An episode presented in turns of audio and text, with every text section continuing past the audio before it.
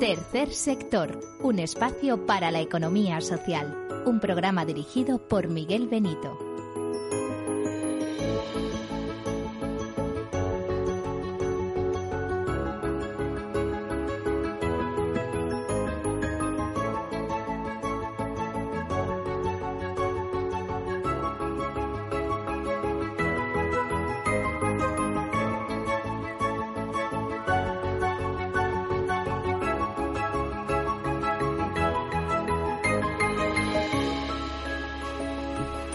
Hola, buenas tardes, bienvenidos, bienvenidos a este programa, este tercer sector, el tercer sector de la economía.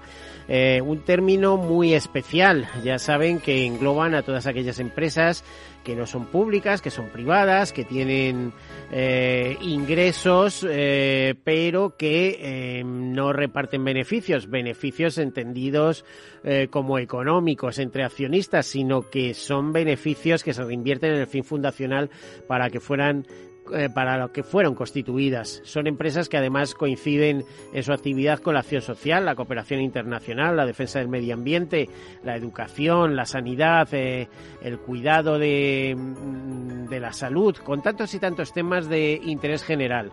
Es un sector en el que hablamos mucho con asociaciones, fundaciones, ONGs. Ya saben que para ser ONG antes hay que ser asociación o fundación. También es verdad que es un sector que podríamos decir que se divide en dos, ¿no? El tercer sector eh, eh, social y el tercer sector más social o diferente, más empresarial, pero que no deja de tener connotaciones de tercer sector, es decir, eh, de economía de personas para las personas. En ese caso mm, metemos a las mutualidades, a las mutuas, a las cooperativas, a otras fórmulas de asociación eh, laboral. Tenemos que tener en cuenta que la Confederación Española de Empresas de Economía Social, la CEPES, tiene más de 40.000 empresas eh, registradas que dan trabajo a más de 2 millones de trabajadores en nuestro país, 13 millones de trabajadores en toda Europa.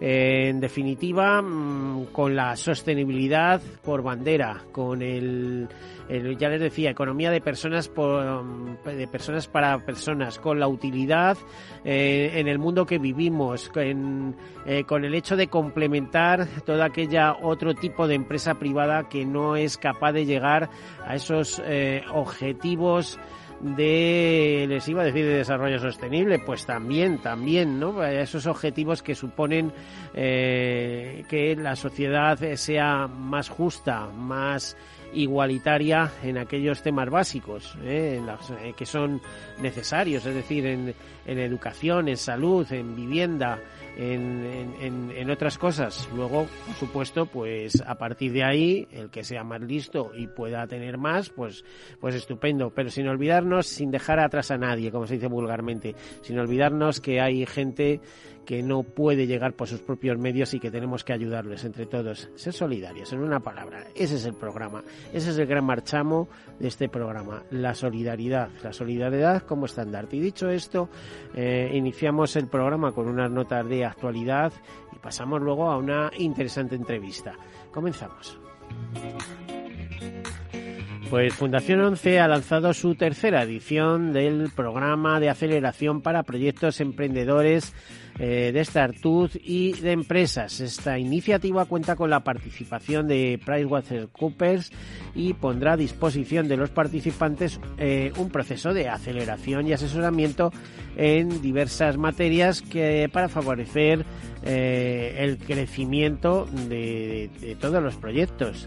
Eh, de hecho, dicen desde Fundación 11 que llevan años impulsando la aceleración de proyectos y startups eh, y startups relacionadas con la discapacidad. Y lo que nos ha enseñado en las dos ediciones anteriores es que estos proyectos, además de colaborar en la mejora de la calidad de vida de las personas con discapacidad, permiten generar modelos de negocio y soluciones que aportan innovación, talento y mejoras para toda la sociedad.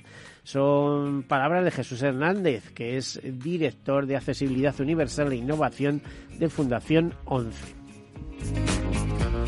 y hasta eh, 54 ONGs eh, recibieron ayudas eh, para digitalizarse con Santander Social Tech del Banco Santander. Esta tercera convocatoria de ayudas de Santander Social Tech, el programa impulsado por el banco, Banco Santander, a través de su fundación para apoyar la digitalización del tercer sector en un momento de transformación social y tecnológica, ha ayudado y va a ayudar a 54 organizaciones con ese reparto de 252.504 euros destinados a em, rebajar la brecha digital.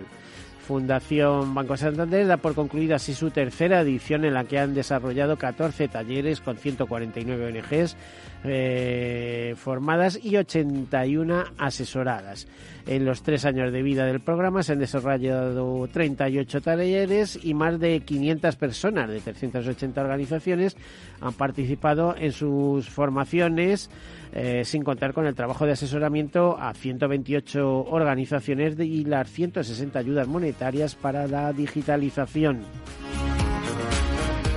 Y bueno, una serie de organizaciones ecologistas se ponen en pie de guerra y que concretamente Ecologistas en Acción, SEO Beer Life, la eh, ONG ambientalista más antigua de nuestro país, SEO Sociedad Española de Ornitología para entendernos, y ANSE eh, presentan un escrito de acusación sobre el caso Topillo por la destrucción del mar menor.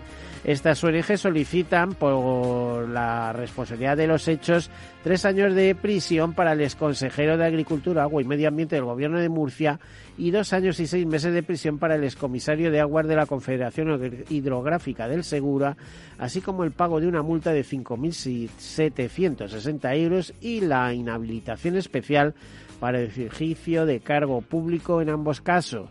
Eh, las tres empresas agrícolas y los más de 40 gestores de explotaciones agrarias también se les solicita las correspondientes sanciones penales en función de su responsabilidad en los hechos, esa contaminación del Mar Menor. Eh, a todos ellos se les solicita el pago de las indemnizaciones por responsabilidad civil y la restauración del daño ambiental producido. Y eso, créanme, eso sí que es dinero, porque a ver cómo arreglas el Mar Menor si no le limpias todos los fondos, etcétera, etcétera. SEO Life está personalizada por el procedimiento en el marco de Life Guardianes de la Naturaleza. Eh, la gravedad de la situación viene determinada por la implicación de los máximos responsables en aquella época de las administraciones públicas con competencias en materia, eh, así como la Consejería de Agricultura, Agua y Medio Ambiente, la Comunidad Autónoma de la Región de Murcia y la Confederación Hidrográfica del Seguro por lo que las organizaciones ecologistas lamentan la existencia de indicios que apuntan a una institucionalización de la prevaricación ambiental, dicen, durante años y sin que ninguno de los responsables actuara para evitar el colapso del mar menor. Y desde el Médico del Mundo, hoy mismo lanzan una alerta sanitaria en el este de Ucrania. Nos dicen que la población vive con infraestructuras dañadas, servicios públicos deficientes y una situación sanitaria nefasta. Alrededor del 35% de los centros de atención primaria de salud han sufrido daños como resultado de las hostilidades. El sistema sanitario tiene falta de personal sanitario especialista, escasez en atención primaria y dificultad de tener profesionales cualificados. El personal sanitario se enfrenta a un agotamiento crónico. Eh, hay dificultades con el suministro de oxígeno y falta de farmacias y medicamentos, entre otros temas. Bueno, la verdad es que Médicos del Mundo en su comunicación eh, describe un panorama, bueno, complicadísimo cuando menos. Y decirles que a partir del próximo viernes, eh, a las once y media, concretamente, se inaugura la exposición sobre el 50 aniversario de la Fundación Científica de la Asociación Española contra el Cáncer en el Corte Inglés de San Chinarro. Eh, allí estarán el presidente de la Asociación Española contra el Cáncer, Ramón Reyes, y la directora de comunicación del corte inglés, Esther Uriol, y a partir de ahí pues se podrá ver esa exposición. Muy importante eh, esa visualización de lo que supone el cáncer de mama, pero no nos olvidemos de otra, y yo soy hombre y tengo que hablar de él. ¿eh? Es un cáncer que eh, se lleva muchos hombres por delante, tiene una incidencia tremenda y está como muy escondido, muy relegado. Me refiero al cáncer de próstata. Ojito, estamos en paralelo o mucho peor en el caso de cáncer de próstata. Miren las estadísticas, los índices de supervivencia no son nada buenos. Bueno, eh, hasta aquí las notas de actualidad. Eh, comenzamos con eh, nuestra entrevista hoy con una persona, con una organización muy especial. una organización que no sé, no sé si describírsela o comenzar con una canción. mejor comenzamos con una canción y a ver si adivinan. Azul, verde o rojo, no importa el color ni el idioma, raza o religión.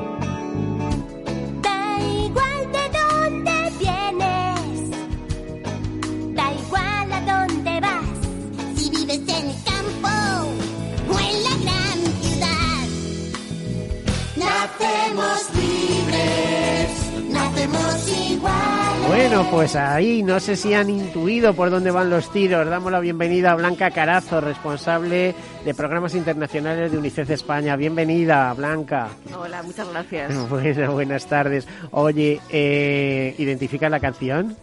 A ver, es una canción muy especial y, y que identificamos mucho con, con, quiénes somos y con nuestra misión, ¿no? vuestra misión, ¿cuál es vuestra misión? ¿Cómo, a ver, explícanos primero cuál es bueno. vuestra misión, luego hablamos de vuestra visión y también de los objetivos. ¿Cuál es, vuestra, cuál es vuestra pues misión? nuestra misión es eh, nada más y nada menos que eh, proteger y defender los derechos de la infancia, de los niños y las niñas en todo el mundo, estén donde estén. Vale, ¿cómo, cómo es la situación en España? Así rápidamente. Bueno, por si alguien no lo sabe todavía, somos UNICEF. Que, UNICEF que no España, dicho, en este caso. que, que, bueno, es verdad que ese es nuestro mandato, pero afortunadamente también hay otras organizaciones que, que cuidan y que se preocupan por, por el bienestar de la infancia. Bueno, pero vosotros venís con el marchamo de Naciones Unidas, que Desde eso no, eh, no, es cualquiera, ¿no? Y con una presencia de equipos de UNICEF y de compañeros y compañeras en todo el mundo, que, que es lo que nos permite llegar ¿Serías muy capaz lejos. de describirnos un poco UNICEF como organización? Es, es muy fácil, ¿eh? Te metes en, en, Internet y, bueno, dice UNICEF está la Agencia de Naciones Unidas para tal, tal, se constituyó tal, eh, tenemos mm. nuestro día, ya sabes, suele venir todo. Pero... A ver, eh, ¿qué significa para vosotros? ¿Desde cuándo está en España presente, etcétera? Pues mira, el año pasado cumplimos 60 años en España y uh -huh. 75 a nivel global. Y bueno, en España eh, empezamos, pues eso, en una época muy difícil en la que lo que hacía UNICEF es repartir eh, pues de desayunos, repartir leche. Sí, porque, entre jolín, los hace niños 60 más años era la, casi diría la posguerra mundial, etcétera, con una España bastante au, au, autártica, digamos, autártica.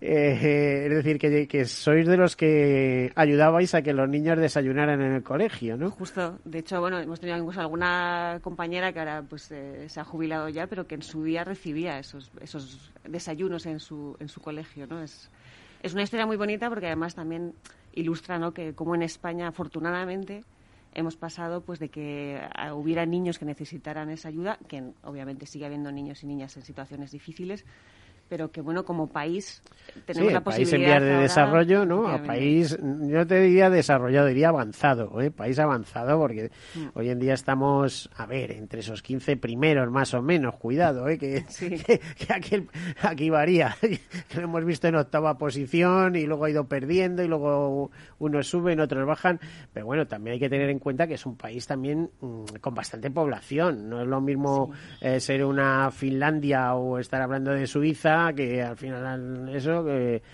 que, son una casi una quinta parte de la población española mucho menos eh, que, que un país como el nuestro intentando conseguir calidad de vida pero con problemas muy serios por ejemplo y de esto también me, me, contarás algo, Blanca, con pobreza infantil, etcétera, ¿no? O sea, tenemos sí. unos estándares un poco vergonzosos y vergonzantes al respecto. Bueno, yo creo que esto aquí en España obviamente conviven muchas realidades y algunas de ellas pues son, son muy duras para, para los más pequeños y efectivamente pues llevamos varios años haciendo un análisis de la eh, situación de la infancia en España y sobre todo poniendo el, el, acento en que hay mmm, familias y hay niños y niñas que se encuentran en situación de pobreza infantil y eso implica que no tienen las mismas oportunidades que otros niños y eso es lo que tenemos que, corregir, ¿no?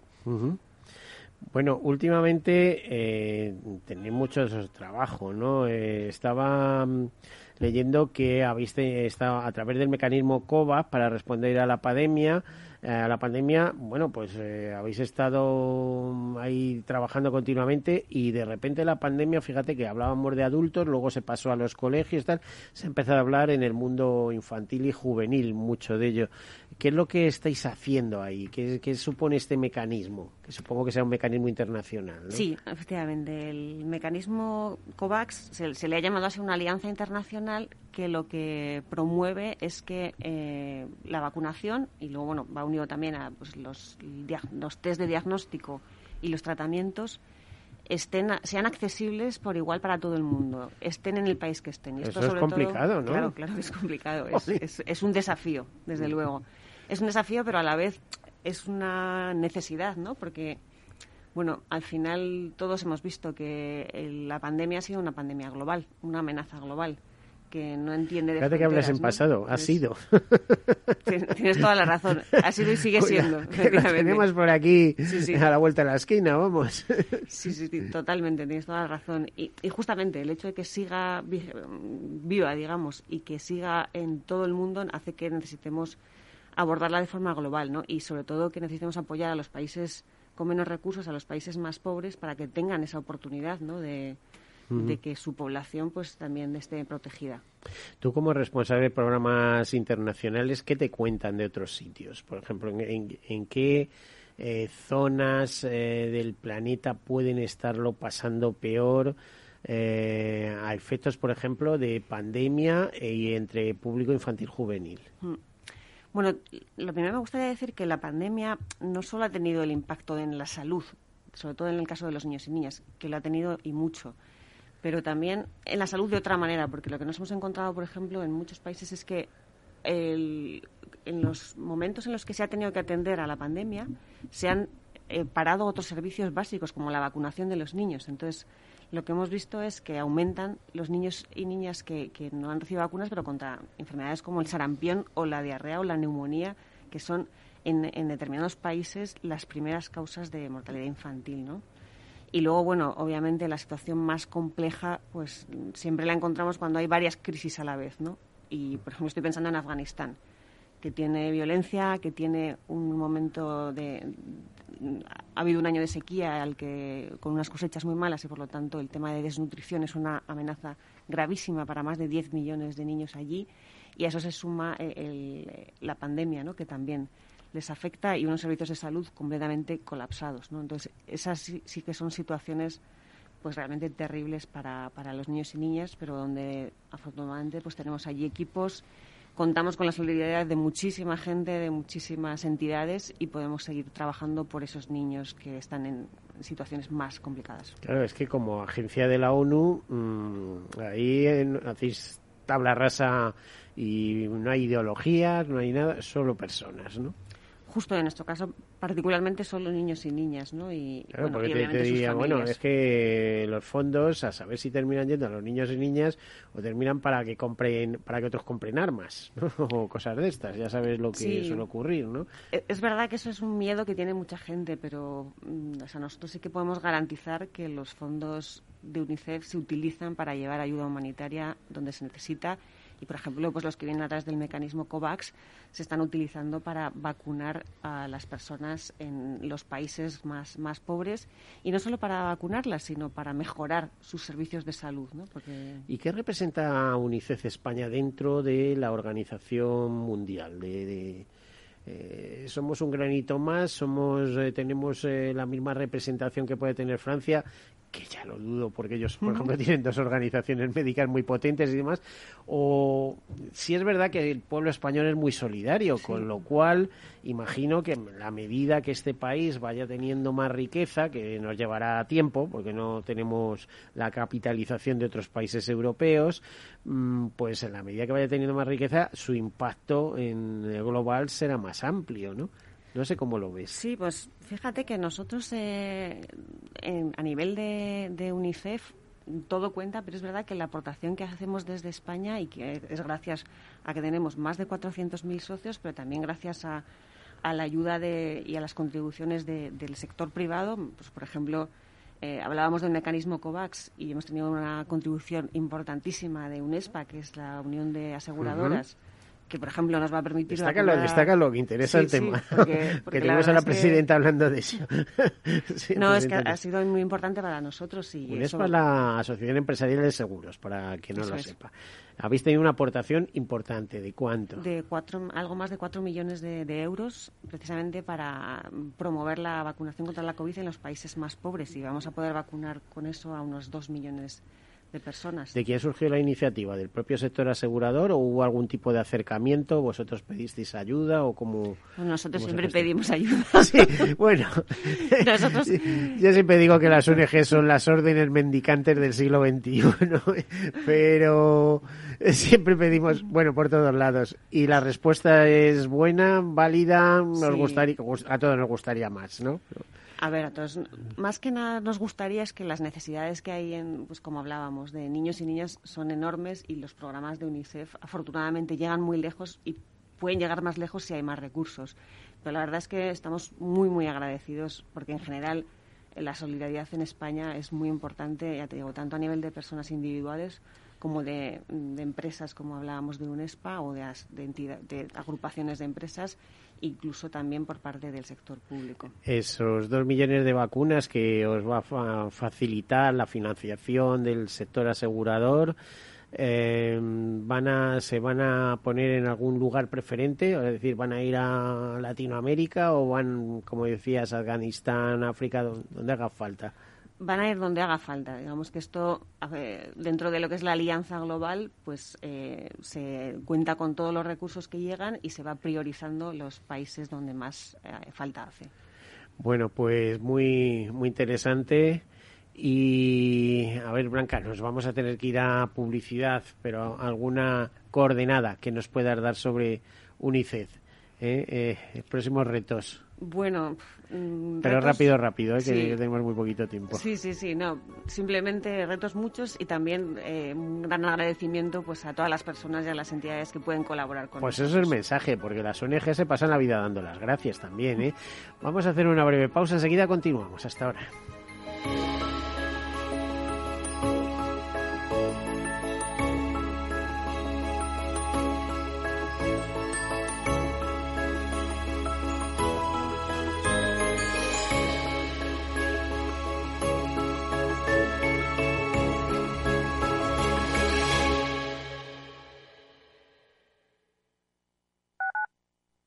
Radio en Madrid 105.7, Capital Radio. Memorízalo en tu coche.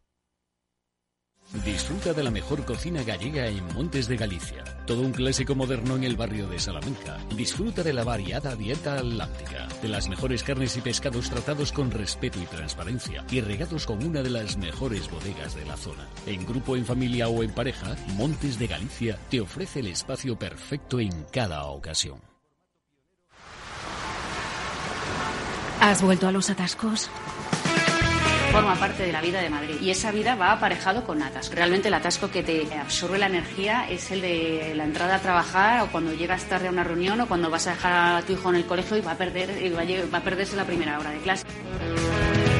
Cuando vengas a Madrid, chulona mía, Reconduce tus números. voy a ser temperatriz de lavapiés. Desatasca tus inversiones. Y alfombrarte con claveles la gran vía. Recalibra tus cuentas. Bañarte con vinillo de Jerez. Que no se atasque tu economía. Sintoniza Capital Radio. No me gusta el mundo atascado. Esto te estás perdiendo si no escuchas a Rocío Arbiza en Mercado Abierto. Roberto Moro, analista de Apta Negocios. Prefiero hacer caso a los gráficos que, por supuesto, no son la panacea universal, pero sí es, a mi entender, la herramienta que mejor funciona. Y menos el por qué, el gráfico incorpora absolutamente todo y, sobre todo, me habla de una asepsia tremenda, porque me hace no tener en cuenta eh, lo que esté diciendo en cada momento eh, Angela Merkel, ni lo que esté diciendo el gobernador del Banco Central, ni dónde esté el Producto Interior Bruto de Birmania. Me da igual. Mercado Abierto con Rocío Arbiza. Capital Radio.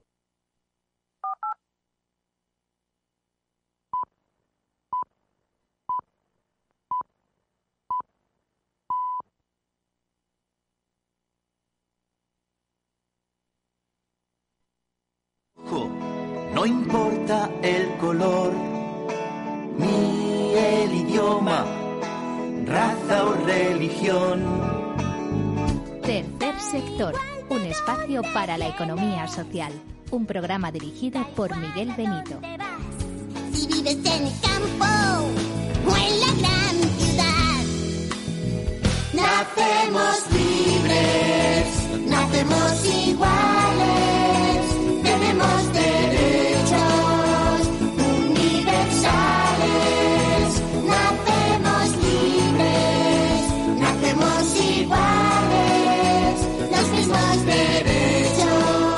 Pues aquí arrancamos la segunda parte del programa con esta canción de los derechos y súper bien acompañados con, con Blanca, con Blanca Carazo, que es la responsable de programas internacionales de UNICEF España. Y ya nos ha contado algunas claves, pero hemos querido escarbar, escarbar un poquito, porque Blanca ha viajado mucho en nombre de UNICEF. Eh, bueno, nos contaba hace un momento, últimamente menos, claro, que últimamente eh, algunos ni hemos salido casi de casa, por así decirlo, pero antes, antes hay mucho recorrido, mucha experiencia.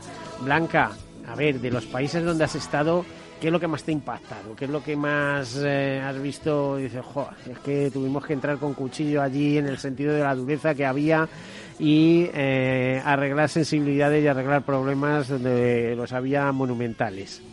Bueno, te voy a dar un poquito la vuelta a la pregunta. A mí lo, que me impresiona siempre es la capacidad de los, de los más pequeños, de los niños y niñas, para sobreponerse Para adaptarse, en pues, pues situaciones... son increíbles en los situaciones, niños. Vamos, absolutamente terribles, ¿no? son capaces de hacer juego en cualquier sitio, ¿no?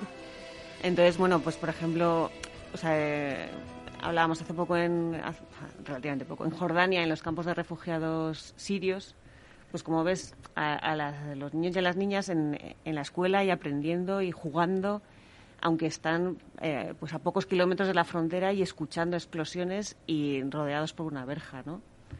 Y luego, bueno, a mí un, un lugar que me impresionó mucho fue eh, República Democrática del Congo, que es un país muy, Ese es un muy duro. país con mucho conflicto, ¿eh? Sí, sí. O sea, pero siempre. Sí, además es un conflicto enquistado de muchísimos años, además con unos niveles de violencia muy, muy terribles. ¿no? Mm. Entonces, es, es duro, pero también pues ves, ves incluso, veíamos pues esos niños y niñas que, que habían sido abandonados. Y luego ves la otra cara ¿no? de familias que, a pesar de ser muy humildes, pues están dispuestos a acoger a estos niños que han sido abandonados o incluso niños que han estado en, en- en grupos armados y que luego han sido liberados, pero que eh, no, sus familias no, no, no están. Entonces ves como pues otras familias con muy pocos recursos también, pero, pero suficientes, se deciden a acogerles. Y son unos ejemplos de, de solidaridad absolutamente impresionantes. ¿no? En los libros de Javier Reverte para entender un poco el espíritu, el corazón de África son increíbles. ¿eh? Sí, Es decir, y Kapuczynski, efectivamente. Y bueno, es que no me acuerdo ahora mismo del nombre, pero fíjate que en uno de nuestros primeros programas, esta radio empieza sus emisiones a finales de 2013, en 2014, lo dedicamos a un misionero ah, del Congo que terminó en Pamplona y que en medio de, del Congo más extremo, eh, pues había montado, tenía montado un tinglao impresionante. Y yo decía,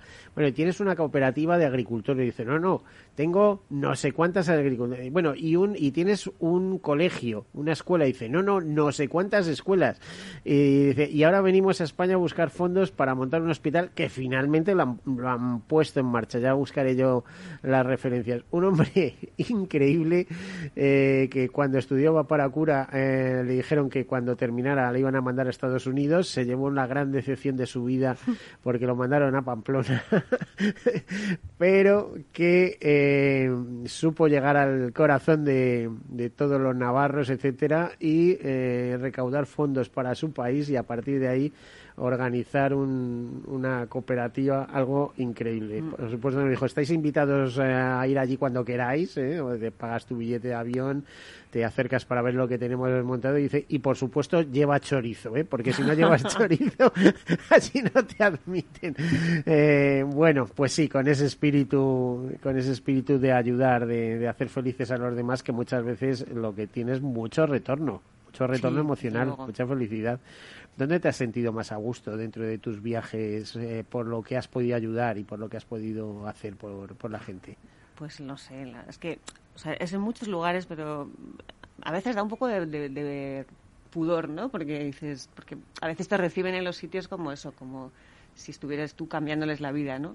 Y siempre es Bueno, de verdad que, alguna o manera sea, sí, porque vosotros sois la representación del poder económico de la ONG eh, que decidís invierto aquí o invierto allá, o sea, con lo cual, Sí, eh, pero, eh, pero que bueno, es algo es más, maravilla, más ¿no? grande que una persona, ¿no? Entonces Sí, es verdad que tú estás ahí representando esta, esta idea, ¿no? Y esta misión y, esta, y a una organización como UNICEF, que es una gran responsabilidad, pero es muy bonito, pero a veces es un poco abrumador. Pero recuerdo, por ejemplo, en uno de los sectores en los que trabajamos es de agua, Ujú. y en unas comunidades en, el- en la región de Tamale, en el norte de Ghana, que además es que lo recuerdo porque fue hay muy un día divertido. del agua y hay un día del váter, además, o sea, día cuidado, ¿eh? váter, y muy el- importante, que- que a veces... Es el 19 de noviembre. pues fíjate, fíjate cómo Sí. lo conoces, ¿eh? Me lo sé, me lo sé. Pues es que fue muy, muy, en cierto modo fue divertido porque nos plantearon allí, nos, nos hicimos una reunión en el, en el poblado, ¿no? Pues eh, nos recibieron, nos dieron la bienvenida y entonces empieza el momento de los discursos y sacan dos, como dos cubos o dos cazuelas con agua. Bueno, con agua. Con un- en una tenían un líquido de color mar- marrón que allí, claro, los que habíamos llegado de fuera empezamos a temblar de no nos iban a ofrecer y a pedir que bebamos esto. Y ellos yo creo que sabían lo que estaban pues, pensando, porque es que está, había ahí como un, un poco de sorna por ahí, ¿no? Y nada, fue muy bonito porque luego destaparon la otra olla, la otra, la, la otra, el otro recipiente, y era un agua limpia, cristalina, y lo que nos explicaron es que era el agua antes y el agua después del proyecto de UNICEF para eh, construir un sistema allí un- de, de- Sí, de de- agua, ¿no? de Y- y nos- purificación de aguas, Claro, y nos explicaban cómo les había cambiado la vida, ¿no? Primero porque los niños ya no se ponían enfermos cada dos por tres, Sí, sí. y luego porque el tiempo que antes utilizaban para ir a buscar agua, que estaba mucho más lejos, pues ahora lo podían utilizar, pues eh, las mujeres nos decían, ¿no? Pues ahora hacemos jabones con aceite de palma, eso lo vendemos, en fin, cómo había mejorado toda la situación de la comunidad. Blanca, eh, ¿estás de acuerdo en que pequeñas aportaciones eh, tienen un gran impacto en determinadas comunidades? ¿Eh? Es decir, que lo que puede hacer una pequeña pyme que hace una donación o tal, y oye, esto para un microproyecto, no sé qué.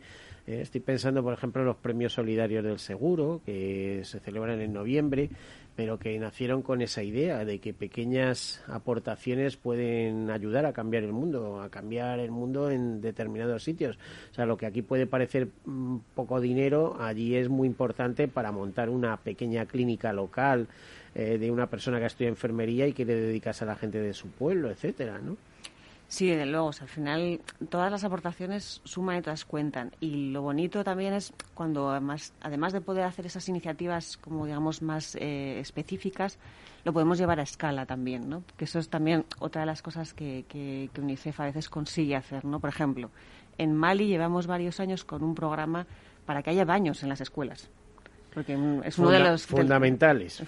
fundamental- Además, el- hace poco leía yo un reportaje de lo que supone no tener baños, que se multiplican las violaciones de las niñas, etcétera y tal, porque tienen que salir al campo y eh, que no es. vamos. Y sobre todo que las niñas dejan de estudiar en cuanto tienen la regla, porque esos dejan de ir a la escuela unos días, luego otros días, luego otros días y al final dejan completamente la educación. Cosas tan básicas que no nos dan ni por pensar. Y sin embargo, bueno, a mí me llamó la atención la primera vez que leí Mm. lo del tema de- del Día Internacional del Váter, pero claro, es que eh, los saneamientos son fundamentales para evitar el cólera, para evitar cantidad de enfermedades, ¿no? Sí, exacto. Y, por ejemplo, lo, lo bonito ha sido que en Mali el Ministerio de Educación ya ha adoptado el, como unas directrices y unos estándares a partir de los proyectos piloto de UNICEF para que todas las escuelas de Mali, en un periodo de un- unos pocos años, vayan a tener baños.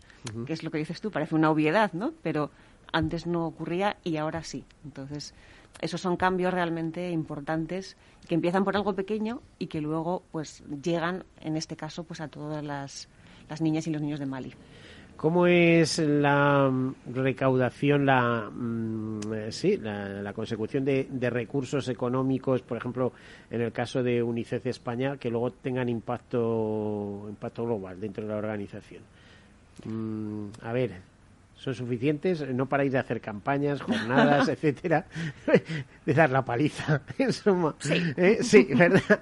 Pero se trata de eso, porque luego vais a terreno y veis las cosas, ¿no? Claro, a ver, yo realmente creo que no hay nada más bonito que poder contribuir a que el mundo sea un lugar mejor para los niños y las niñas, ¿no? Entonces, claro, mm, creo que las personas que pueden contribuir a eso, pues eh, es algo realmente gratificante también, ¿no? Entonces, pues nosotros, o sea, yo lo- me, repito, pero es verdad que, tenemos en España ya más de 430.000, me parece, personas que son socias de, UNICEF y que eso es una muestra de solidaridad enorme y que son parte de la familia UNICEF, ¿no? Y todos estos logros y esos cambios son suyos. Y luego también, por supuesto, como hablábamos antes, eh, sector privado, muchas empresas que se unen a UNICEF para llevar adelante pues proyectos de mejora de la situación de la infancia y también pues muchas administraciones públicas. ¿Y estáis en una situación ideal o todavía os queda mucho camino? Hablo de UNICEF España como, bueno, re- eh, no sé, receptora de fondos y eh, reflejo de la organización internacional para ayudar a financiar proyectos y, y estar en proyectos. A ver, el tema es que mientras haya un- niños y niñas que estén en situaciones difíciles, UNICEF va a estar ahí y vamos a necesitar recursos para eso. Por lo tanto, pues eh, desafortunadamente las necesidades siguen ahí en muchos lugares del mundo y entonces siempre vamos a necesitar, siempre necesitamos más empezando recursos. por nuestro propio país. que- que Empezando imagino, también. no sé si tenéis campañas de impacto aquí también. Bueno, aquí la verdad es que eh, lo que hacemos sobre todo es, o sea, España es un país que tiene recursos y que a nivel público tendríamos que ser capaces ¿no? de que estuviesen cubiertas las necesidades y los derechos de todos los niños y de todas las niñas. Entonces, Que, que el- además, el- te diría, los niños se han convertido en un bien escaso. ¿eh? Estamos viendo, nadie quiere tener niños. ¿eh? Eh, se lo ponemos más difícil, cada Es vez más difícil, difícil a los difícil. jóvenes, ni trabajos estables, ni acceso a vivienda. así como vamos a tener hijos, pues viene la gente de fuera a tenerlos. Mm. ¿no? Sí, bueno, aquí, o sea, es, es verdad que no es, no es fácil y, y que sobre todo para determinados eh, colectivos pues todavía es más difícil. Entonces, lo que nosotros desde UNICEF aquí trabajamos es mucho en, en hacer incidencia, ¿no? En que haya programas que, de protección social que aseguren que cualquier familia, cuando esté en dificultades, tenga un apoyo y que cualquier niño, cualquier niña tenga los mismos derechos y las mismas oportunidades y, ninguno se quede sin ir a la excursión del colegio o, o no pudiendo comer de una forma sana, por ejemplo. Eso ocurre, ¿eh? Y no es Claro, broma, claro. ¿eh? O sea, es decir, eh, eh, mi mujer ya está jubilada, pero ha sido profesora muchos años y más de una vez ha pagado la cuota al niño porque si no el niño se quedaba en el colegio y tal. Y decía, pero pobrecito, porque Claro. ¿eh? Porque los colegios han- a lo mejor han intentado y tal, pero no paga, no viene. Pero por favor, si no tiene la culpa. Claro, ese es el, ese es el tipo de, de- de situaciones que tiene que haber mecanismos que, que, que de los... compensación de que Claro, alguien no es, responda que- ahí de las O sea, al final- las APAs, las eso es. asociaciones de padres o el propio colegio que tenga un pequeño fondo de solidaridad para casos de esos, ¿no? O sea, asegurarnos eso sobre todo, que ningún niño ni ninguna niña se va a quedar atrás, tú lo decías al principio, ¿no? Pues por, por falta de, de recursos. Bueno, la verdad es que luego la sociedad no es tan igualitaria como No, no, pensamos. y obviamente los retos están ahí. Tampoco se trata de ser igualitarios en el sentido de eso, pero sí de por lo menos cubrir los mínimos, como yo, como yo digo. A partir de ahí, oye, eh, en razón de nacimiento o de conocimiento y sabiduría, eh, a lo mejor también se producen desigualdades, pero esos mínimos, ¿no? Por favor, acceso a la salud, acceso a la vivienda, acceso a unas condiciones dignas para estudiar, eh, a tener tu ropita, no sé, hay unas cosas que eh, a la alimentación, por Dios, no tener que, que alimentarte solo de hidratos de carbono, sino tener eh, acceso a las proteínas, que es algo que he leído en alguna nota de prensa alguna vez, que por lo menos acceder un par de veces a la semana a proteínas de carne o pescado, en fin. Eh, mm, Imagino que estáis implicados en, en muchos programas de este tipo, ¿no? Sí, o sea, es que trabajamos en todos los ámbitos que afectan a la infancia, por lo tanto, pues eso, estamos implicados en temas de educación, en temas de acceso a, a una alimentación sana, acceso a la salud, de protección contra cualquier forma de violencia, o sea, todo lo que tiene que ver con Blanca, eso. y como responsable de programas internacionales, eh, ¿os ha llegado alguna llamada de auxilio así o eh, importante? Decir, oye, mm, tenemos que volcarnos ahora mismo en esto, ¿no? O sea, ahora imagino que estáis muy volcados en las vacunas, pero algún país en concreto solicitante de esa ayuda a UNICEF de manera urgente y que desde la sede de UNICEF se hayan dicho, oye, UNICEF de España, ¿os podéis hacer cargo de este, de este programa? Bueno, eh, a ver, al final somos la misma organización, ¿no? Entonces, Ya, y estamos los en, mismos. en todos los países y es verdad que a veces es muy difícil el, el responder a todas las demandas porque hay mucha necesidad en muchos países.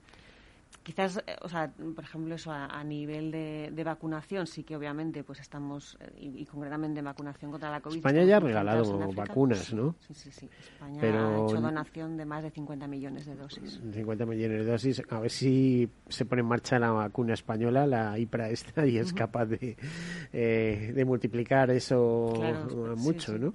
Em, eh, pero van dirigidas especialmente a la infancia, o sea, decir, hay una cuota que dice, bueno, esto está bien, son vacunas para este país, pero, mm, pero la infancia, ojito, ¿no? Eh, se considera Bueno. vulnerable, eh, ella y la gente mayor, por ejemplo. A ver, la para infancia y la, la gente mayor, quiero decir. Sí, eh, lo que estamos planteando y lo que se plantea dentro del mecanismo COVAX del que hablábamos antes es eh, a la hora de priorizar las vacunaciones, pues como se hizo aquí, los primeros el personal de salud y los más mayores, porque son los más vulnerables ante la enfermedad, o por lo menos eh, eso es lo que hemos ido viendo. Para UNICEF es importantísimo que el personal de salud esté vacunado, porque hemos visto cómo se interrumpen, o sea, que una matrona en, en Burkina Faso esté vacunada permite que esté atendiendo bien a una mamá que está embarazada y durante un parto. Que un eh, enfermero esté vacunado en Benín va a permitir que ese enfermero siga con su trabajo de atender a, los niños y niñas. Entonces, el personal de salud es prioritario y después la- las, o sea, lo que nosotros eh, vemos desde UNICEF es cómo la pandemia afecta a la infancia de tantas maneras que todo lo que sea contribuir a que la pandemia se frene es bueno para los niños y las niñas. Bueno, yo con alguna ONG, no sé si te contaba antes, he visto salir maletas y maletas simplemente de mascarillas y geles. ¿eh? Es que en muchos Claro. países no hay ni acceso a, a jabón para lavarse las manos. ¿no? Justo es lo que te iba a decir, lo- del jabón. O sea, ya eh, nosotros cuando estamos mandando mm, suministros de emergencia, sobre todo en la primera fase de la pandemia, es- había mascarillas, pues que había eso, había pastillas de jabón, porque es que pasa incluso en algunos países, incluso en los centros de salud, no tienen agua potable y no tienen electricidad, que eso es parte también de lo que está haciendo el mecanismo COVAX. El mejorar esos centros de salud, el poner frigoríficos para que las vacunas se conserven, y eso es bueno para los países y es bueno para los niños, porque van a tener mejor atención médica. Bueno, eh, a ver, eh, te podría preguntar por muchas cosas, por tu experiencia o por programas que estáis gestando ahora, que en los que vais a estar implicados al 100% en, en breve tiempo. Antes hablabas de que, bueno, la pandemia la hemos dado como por pasada o superada.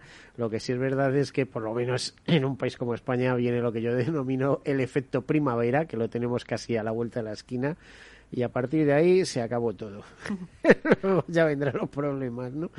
¿Eh? bueno, bueno. el sol, el, el querido sol, que, que además eh, ralentiza los virus, diríamos, ¿no? Ojalá. los espanta, los esconde. Ya sabes que los virus muchas veces se esconden, ¿no? Son tremendos. Eh, ¿Estáis preparando algo especial? Eh, ¿Algunos programas que se estén diseñando en los cuales vais a estar implicados? Bueno, es que es un poco lo que te decía antes, esto muy amplio, que decir, trabajamos con muchísimos países, por ejemplo, el tema de COVAX, pues ahora mismo estamos trabajando con, con- aparte de a nivel global, pues concretamente con Bolivia y con Mali, para mejorar esos sistemas de salud y que los, los centros de salud tengan eh, eh, electricidad y tengan agua potable. Trabajamos mucho con, con paneles solares, por ejemplo. Eh, luego, pues eh, estamos muy preocupados, como te decía antes, por la crisis de Afganistán. Es uno de los centros. Bueno, allí se ha ahora venido mismo abajo más todo, graves, ¿no? Efectivamente, y sobre todo estamos mm, preparándonos, o sea, para. Estamos ya dando tratamiento a muchos niños con desnutrición, que es una de las amenazas más graves, e intentando pues eso, que las familias tengan lo mínimo para, para sobrevivir también al invierno, que está siendo... ¿Cómo, ¿Cómo responde la agencia de la ONU esta ante las pandemias? O sea, eh, o ante eh, zonas donde se están detectando casos de desnutrición. ¿Se mandan eh, alimentos eh, súper eh, energéticos, iba a decir, reforzados y tal, para, para, que se, para que la alimentación de los niños se refuerce? ¿Se les entrega a los padres, imagino, o a los tutores o en los colegios como eh, para tener la seguridad de que no se trapichea con ellos, para entendernos, sino que va a los destinatarios. ¿Qué es lo que, ¿Cómo se organiza todo esto? Pues mira, nosotros lo primero que pasa es que estamos en los países. Entonces, eh, desafortunadamente se suele prever cuando va a haber una situación de crisis nutricional. Entonces, eh, No, Simplemente con ver las sequías, las cosechas es. y tal, y de bueno, mm, Sí. dentro de tres meses problemas. ¿no? Justo. Y luego eh, y elementos como, por ejemplo, que eso, el COVID ha sido uno de los impactos que ha tenido, ha sido el, el, eh, eh, encarecimiento de los productos básicos en muchos sitios también, porque no ha habido, porque ha habido más dificultades de, de movimiento de los productos. Entonces, todo eso al final lo que hacemos es trabajamos en la prevención y trabajamos en, la- en el tratamiento de los niños que ya tienen desnutrición. Entonces, la prevención es importantísima y el diagnóstico y mm, eh, que detectar lo antes posible si un niño está desnutrido. Y ahí hay una cosa que le- en, en, en Burkina era, le, le llaman el alimento que cura, que es eh, una cosa que, que fue un- en su momento una revolución, ¿no? porque es una pasta que está hecha a base de cacahuete, entonces tiene un aporte calórico muy Importante. importante y además es, digamos, fácil de digerir para un niño que está en situación de desnutrición. Eso mm, lo, lo facilitaba eh, UNICEF. Eh, ¿Se fabricaba en África o, o viene de la Se- industria europea, etcétera, que suele ocurrir muchas veces, ¿no? No, pero es o un- de países avanzados. Eso es interesante. Se empezó fabricando en Francia, pero ahora se fabrica en muchas fábricas en, en África. Por ejemplo, en Níger tenemos hay, hay una, en Senegal. Y UNICEF también apoya un poco la, a las cuando se inicia ¿no? esta fabricación a las cooperativas locales para ponerlo en marcha. Es que eh, también he leído algo sobre em, fíjate, estos alimentos energéticos que distribuye UNICEF y tal, que hay auténtica competencia entre algunas multinacionales. De hecho, por ejemplo, sabemos que Siro, un- con su fábrica de Segovia, ha diseñado una galleta superenergética. Nos hablaban hace poco en Fundación Mafre que la están distribuyendo eh, sus voluntarios en países de América Latina, en los países donde están presentes, eh, a la hora del desayuno, etcétera. Que, y también, en, eh, por otro lugar, nos- comentaban que ese tipo de alimentos suelen suele haber fábricas en Francia que tienen monopolizado ¿no? la, la distribución internacional al respecto. Entonces, no sé si hay mm, toda la cooperación que debería haber o también priman otro tipo de intereses, ¿no? Pueden ser los económicos. A ver, nosotros lo que intentamos con este tipo de cosas es favorecer la producción local siempre. Porque Eso es importantísimo, porque eso son, es mano de obra, es, es know-how, es conocimiento, es capacidad de producción industrial, etcétera, ¿no? Sí, hacer esa transferencia de, de conocimiento y que se pueda producir en los países, además, en este caso con una materia prima que es el cacahuete. A veces se produce al contrario, ¿eh? Sí, Estoy pensando, a ver, en, en ay, ¿cómo se llama esta? En las avellanas estas de Senegal, eh, eh, que es eh, un poco el origen de, de Occitania en Provence. eh, a ver, no me acuerdo, eh, en un momentito lo diré. pues eh, que nos han enseñado, ¿no? Que, el carité, el carité, Ah, las avellanas de eh, que nos han enseñado que es una maravilla para, para la piel. muchas ¿no? cosas, sí. efectivamente. Y que además, curiosamente, empieza en algunos productos, lo puedes leer, tiene otro nombre, pero empieza a sustituir em, el, el aceite de palma. Aceite de palma, ¿eh? O sea, se empieza a hacer alimentos con, eh, con karité, que no tienen los, los problemas de hiperjuicios que, que causa el, Sí. el aceite de palma. De hecho, mira, uno de los programas que, o sea, uno de los temas que hacemos también en, el de- en nutrición muchas veces es eh, ver de los alimentos autóctonos que se producen en cada sitio un poco eh, cuáles son los que tienen aportan más nutrientes y trabajar con las familias para que eso tenga más peso en la alimentación de los niños, que a Ujú. veces simplemente o sea, conocer mejor lo que tienen a su disposición. Un problema de educación en ese caso, ¿no? Porque dice, bueno, tenéis este alimento, pero aburre, pero se puede comer así y así y así. Mm. O sea, que tenéis que hacer Sí, todo un es. programa alrededor de eso, ¿no? Bueno, de hecho luego es impresionante porque eh, en sitios donde hemos desarrollado este tipo de programas, tú vas allí, hablas con cualquier madre y es una nutricionista. Porque se saben perfectamente el equilibrio de por qué tienen, cuándo tienen que darles pollo porque es proteína, de que tienen que incluir fruta porque es vitaminas. O sea, saben un montón. Ujú, Qué curioso. ¿Cómo adquieren esa información? Sí, sí. ¿Hablando o gracias a, a- a cursos, a monitores que, que ayudan? Bueno, eso es- forma parte de los programas de UNICEF de prevención de la desnutrición, el, el hacer este tipo de formaciones, talleres, intercambios también entre, entre mamás, ¿no? Muchas veces. Bueno, le vamos a pedir a, a nuestro a nuestro técnico de sonido que nos vaya poniendo bajita la canción de los derechos para despedirnos, eh, pero con toda solemnidad, la canción de los derechos de estos niños de UNICEF. Eh, nos queda muy poquito tiempo para, para terminar. ¿Algún mensaje, Blanca Carazo, responsable de programas internacionales de UNICEF? Qué puesto más bonito tienes, ¿no? ¿Eh? La verdad que No, sí. no no- no quieres presumir de ello, pero con la humildad que te caracteriza, diría, pues lo mismo hablas de, pues eso, de Ghana, que de Burkina Faso, que de Jordania, como el que va paseando por ahí, ¿no? ¿Cuántos quisieran, Bueno, no? Son muchos años también, ¿eh? Pues no tienes tantos años. no sé, eh, ¿algún mensaje especial? Bueno, simplemente, mm, o sea, es de- decirles a, a todo el mundo pues que, que- o sea, que recordemos, ¿no? También a los niños y a las niñas que, que están en lugares más difíciles y que tienen menos oportunidades.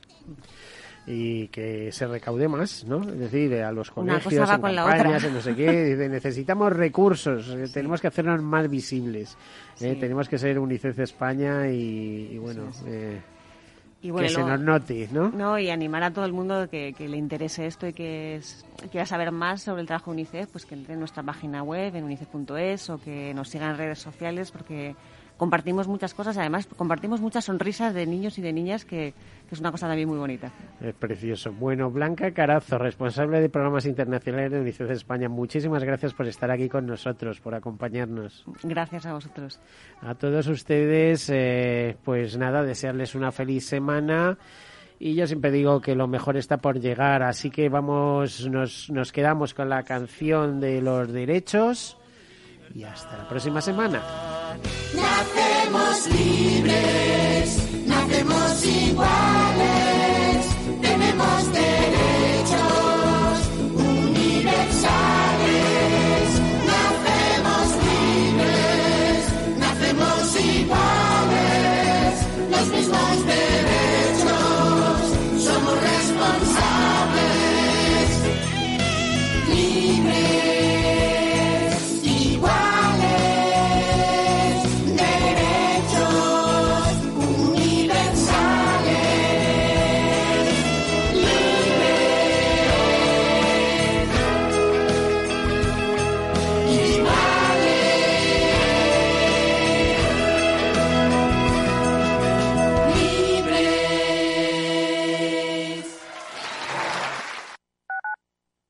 Capital Radio Madrid 105.7. En el restaurante Gaztelubides somos rigurosos con la selección del producto para crear recetas imaginativas que acompañamos de una bodega generosa y brillante y de nuestra magnífica terraza durante todo el año. Restaurante Gaztelubide, carretera de La Coruña, kilómetro 12200, La Florida. Teléfono 91 372 8544. Una recomendación del programa gastronómico Mesa y Descanso. Gráficas Naciones. Más de 50 años de experiencia en el sector de las artes gráficas. Apostamos por la última tecnología tanto en impresión offset como en digital y gran formato. Realizamos todo tipo de impresión. Tarjetas de visita, folletos, libros, vinilos, decoración y montaje de stands. Más información en el 91 629 2145 o en gráficasnaciones.es. Esto te estás perdiendo si no escuchas a Luis Vicente Muñoz en Capital, La Bolsa y la Vida. Gerardo Cuerva, presidente de Cepime. La pequeña y mediana empresa española lo ha dado todo y el gobierno es el momento ya, ya, ya definitivo de compartir esa, ese, esfuerzo que está haciendo eh, la pequeña y mediana empresa. O, metemos dinero en la empresa o realmente nos cargamos el tejido productivo y luego que nadie hable de empleo, de bienestar y de progreso. No te confundas. Capital, la bolsa y la vida con Luis Vicente Muñoz, el original. Si te gusta el pádel, en Capital Radio tenemos tu espacio. Todos los martes a las 22 horas saltamos a la pista para contarte la actualidad del World Padel Tour, los torneos amateur, las novedades de las marcas y toda la actualidad relacionada con el segundo deporte más practicado de España. Esto es Padel, los martes a las 10 de la noche en Capital Radio. Capital Radio. Siente la economía.